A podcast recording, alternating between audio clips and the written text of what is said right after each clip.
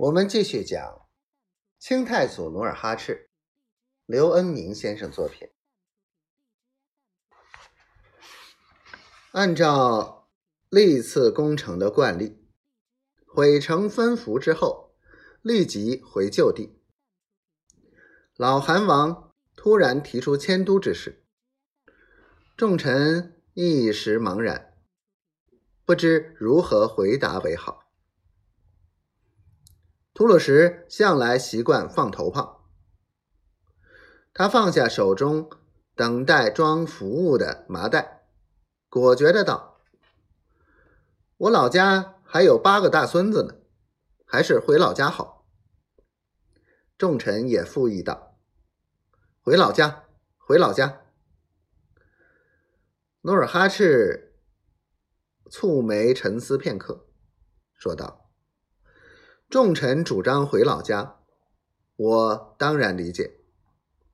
可是大军一撤，此城必然会被明军再次占领，那样周围归顺的七十多个大小城民，也必然人心思意，逃匿山谷，各奔他乡。况且等明军重整旗鼓，站稳脚跟。我们再来攻取，那就要再次流血流汗。因此，以我之见，迁都为好。安飞阳谷马上赞成道：“韩王远见，韩王远见。”众臣虽有穷乡难舍、故土难离之感，但觉得韩王所言有理。也就点头同意。当日决定以辽阳当都城，立即着手搬迁。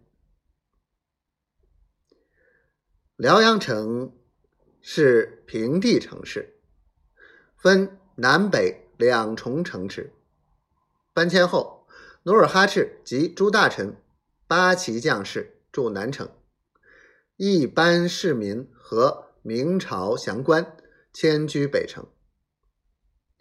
三个月后，迁都之事一切安排就绪，老韩王十分欣喜。为庆贺迁都之喜，七月的一天，全城举行庆典，摆设大宴。同时，根据范文蔡、范文成兄弟的建议，吸取。明代军事、政治、建制所长，以满洲旗帜为主，将二百三十一个牛录整编，将各级额真改为备御、游击、参将、副将、总兵官，重新委派各旗旗主，任命一等总兵官额亦都为左翼王。统管左翼四旗，安飞扬谷为右翼王，统管右翼四旗。